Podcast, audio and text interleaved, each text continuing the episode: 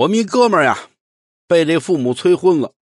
后来呢，有一位朋友哈给他出主意，再要催婚呐，你就这么跟父母说：您看看现在全国将近百分之四十的离婚率，这婚结的时候不得慎重点啊？啊，这么容易离婚，我不得好好找找，好好考虑考虑啊！你就这么一说，父母就不再催了。这哥们真听话，回去以后跟父母就说了：爸。妈，我我我不是说不结婚，我也不是不着急。您看看最新的数据，全国的离婚率呀，都快百分之四十了。您说我不得慎重点呀？本来以为这套词儿一说呀，他父母就不再催他了。结果呢，他爸一听怎么着？哦，全国离婚率都快百分之四十了。哎呦，爷们儿，那你更得抓紧了。